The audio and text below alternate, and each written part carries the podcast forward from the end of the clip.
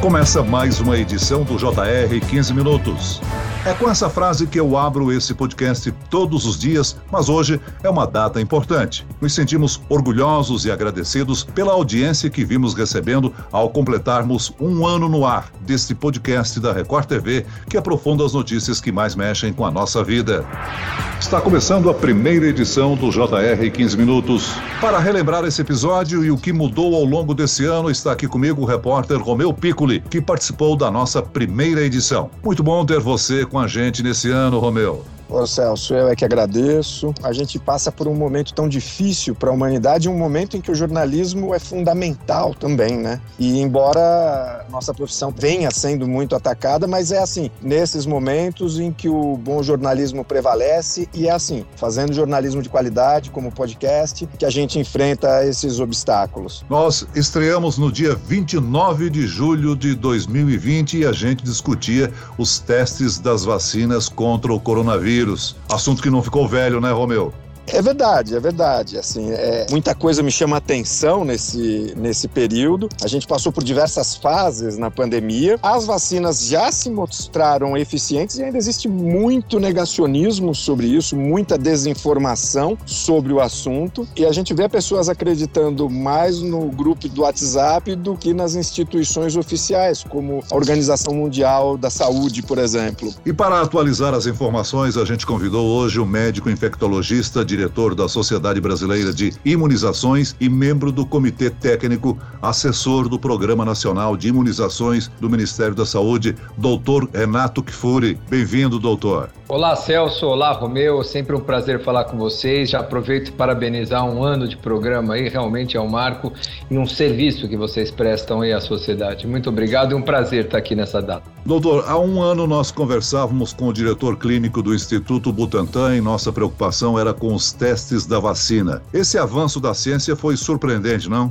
Não tenha dúvida, eu acho que as vacinas vieram para, sem dúvida, impactar diretamente no, cenário da pandemia, já que todos os estudos daquela época que vislumbravam uma possibilidade de terapêutica para a Covid-19, drogas antivirais, tratamentos precoces, tratamentos medicamentosos que pudessem interromper a evolução da doença, não progrediram, não se demonstraram eficazes. E restou-nos, sem dúvida, a vacinação, a prevenção. Aliás, como muitas das doenças hoje controladas, a prevenção com através da vacinação revolucionou a história da humanidade. Acabamos com a varíola, fizemos a polio praticamente desaparecer do planeta, controlamos o sarampo, a rubéola, a coqueluche, a difteria e assim tem sido também com a Covid-19. As vacinas tiveram um desenvolvimento rápido, como nunca visto antes, com investimentos também como nunca se viu antes, e o resultado está aí. Em menos de um ano depois da pandemia, não uma, mas pelo menos meia dúzia de vacinas já estavam sendo aplicadas nos braços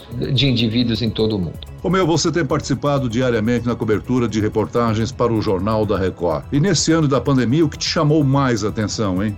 Olha, Celso, essa coisa da desinformação me incomoda muito porque a gente percebe que ela ainda é muito forte, né? Qualquer pessoa bem informada não tem mais dúvida sobre a importância da vacina e sobre a eficácia dela, né? Os números mostram a vacina a partir do momento em que avança a vacinação, diminuem os casos graves, você tem uma melhora geral. E mesmo assim, ainda tem gente dizendo que não vai se vacinar, enfim, é, e é um número muito considerável. E eu aproveito esse gancho, primeiro para cumprimentar o doutor Renato Kifuri. Muito bom estar aqui com o senhor nesse. dividir esse espaço com o senhor e com o Celso. E queria, se o senhor puder, fazer uma relação sobre a importância das vacinas e o perigo das notícias falsas a esse respeito.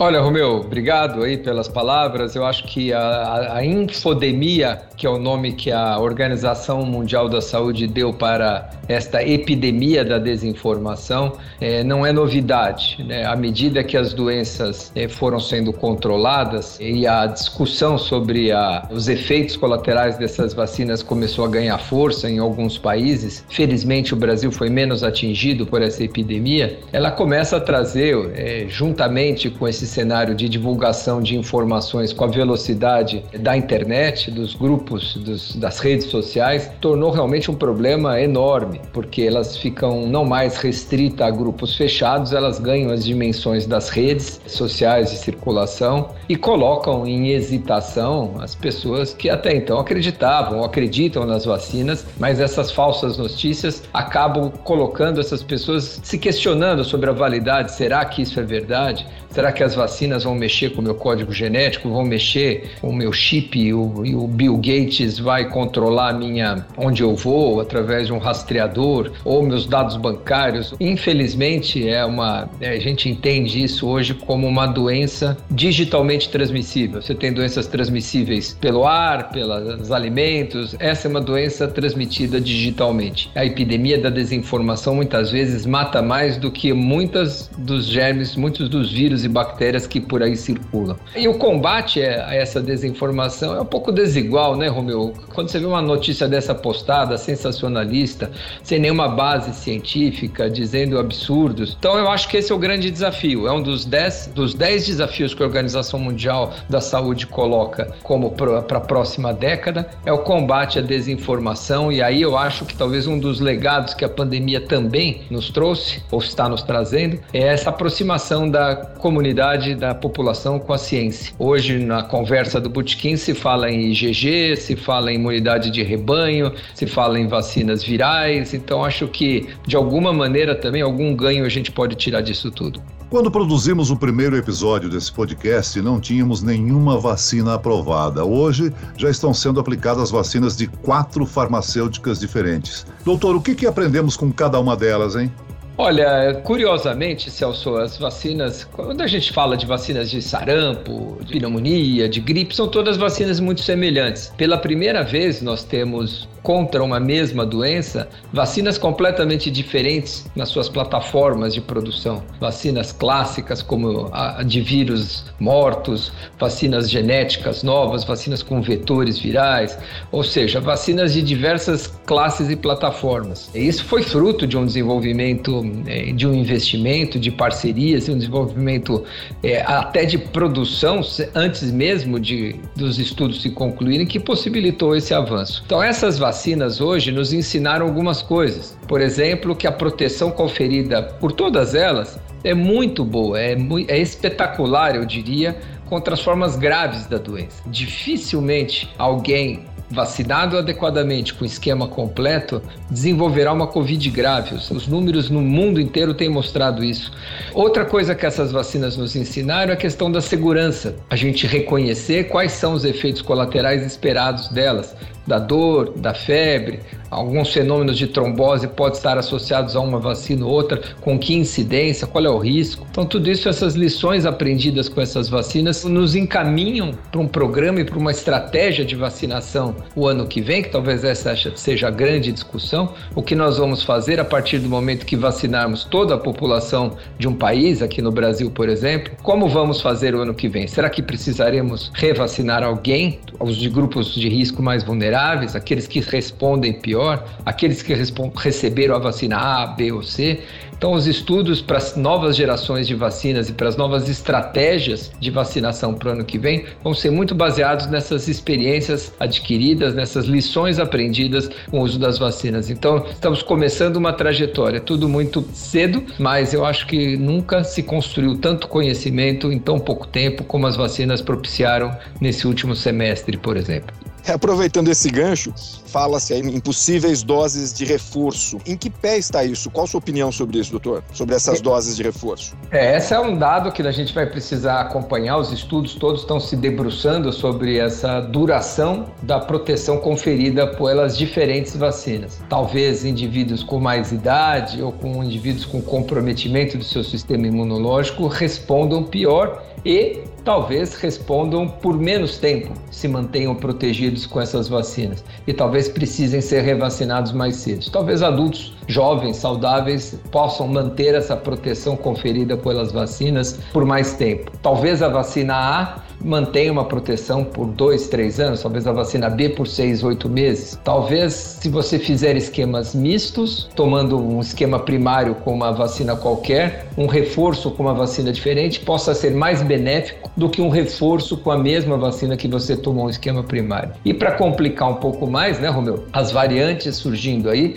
talvez novas formulações de vacinas contemplando essas variantes agora que circulam sejam mais interessantes no momento do reforço do que repetir a mesma vacina com a mesma formulação que fez o esquema primário. Então são muitas perguntas ainda sem respostas. Nós não sabemos quem precisará ser revacinado, quando precisará ser vacinado, que idade, né, que faixas etárias serão as privilegiadas, com que vacina e se intercâmbios e novas formulações serão é, interessantes nessas estratégias. Então, sem dúvida, eu acho que eu vou voltar aqui algumas vezes no podcast de vocês para que a gente possa conversar e dar essas respostas que infelizmente a gente não tem, Romeu. O senhor será sempre bem-vindo, doutor Renato. Agora, alguns países já estão liberando o uso de máscaras em locais abertos, outros já estão realizando eventos testes. É difícil prever o final da pandemia, né, doutor?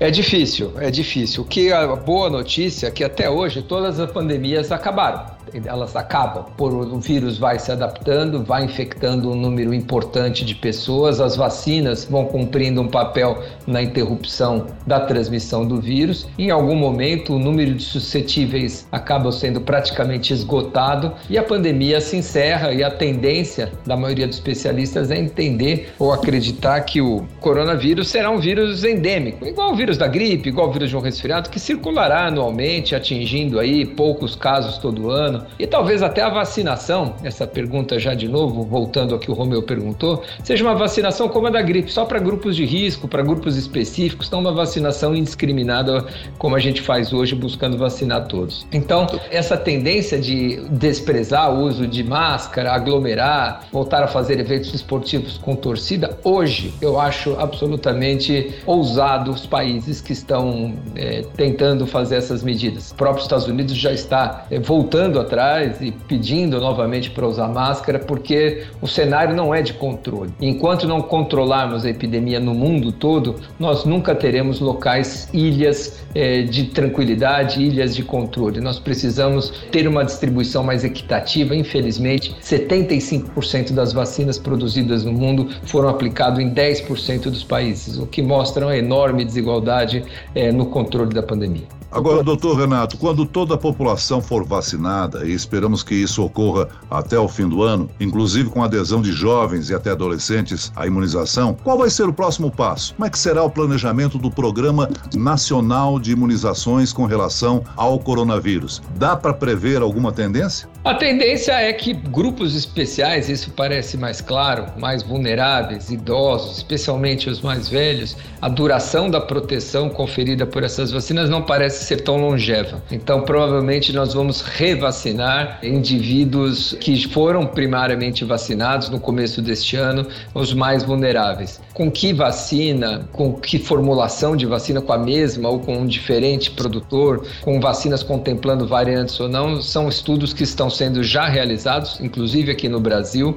é, para que a gente possa entender melhor a, a, e definir a melhor estratégia. Quanto às crianças, adolescentes, adultos jovens sem doenças crônicas, esse é um caminho ainda incerto que vai nos mostrar é, a duração da proteção por essas vacinas, que vai indicar necessidade ou não de revacinação. Senhor acha assim que depende a vacinação em crianças, por exemplo, além dos estudos, obviamente? Olha, Romeu, você sabe que quando, quando você avalia a introdução de uma vacina, um dos aspectos fundamentais é a segurança. Então, você precisa dar uma vacina numa população. Quando você indica uma vacina para uma população, você tem que ter certeza que o benefício que aquela vacina vai trazer supera o eventual risco desses efeitos colaterais. Eu vou dar só um exemplo. Vamos imaginar hipoteticamente que uma vacina qualquer tem o risco de, para cada 500 mil doses aplicadas, um caso de trombose. Ok, se nos adultos, nos idosos, a doença é muito mais frequente, complica com muito mais facilidade, eu admitir que eu vou ter um caso de trombose em cada 500 mil doses de vacina aplicada,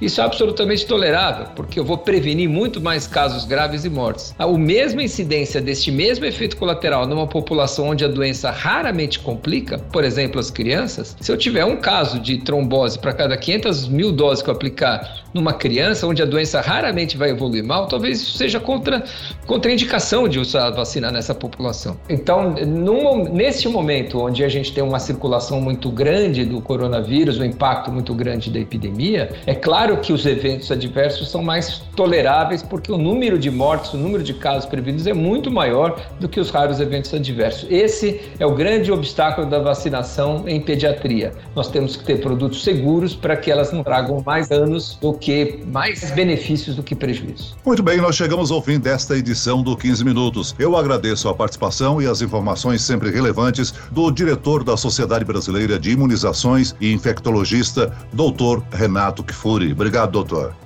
Obrigado, Celso. Obrigado, Romeu. Prazer sempre falar com você. E agradeço a presença do repórter da Record TV, Romeu Piccoli. Romeu. Obrigado, Celso. Obrigado, doutor, por participar aqui com a gente. Esse podcast que completa orgulhosamente um ano no ar contou com a produção de Homero Augusto e dos estagiários David Bezerra e Larissa Silva. Sonoplastia de Pedro Angeli. Coordenação de conteúdo Camila Moraes, Edvaldo Nunes e Luciana Bergamo. Direção de conteúdo Tiago Contreira. Vice-presidente de jornalismo Antônio Guerreiro. E eu, Celso Freitas, te aguardo no próximo episódio. Até amanhã.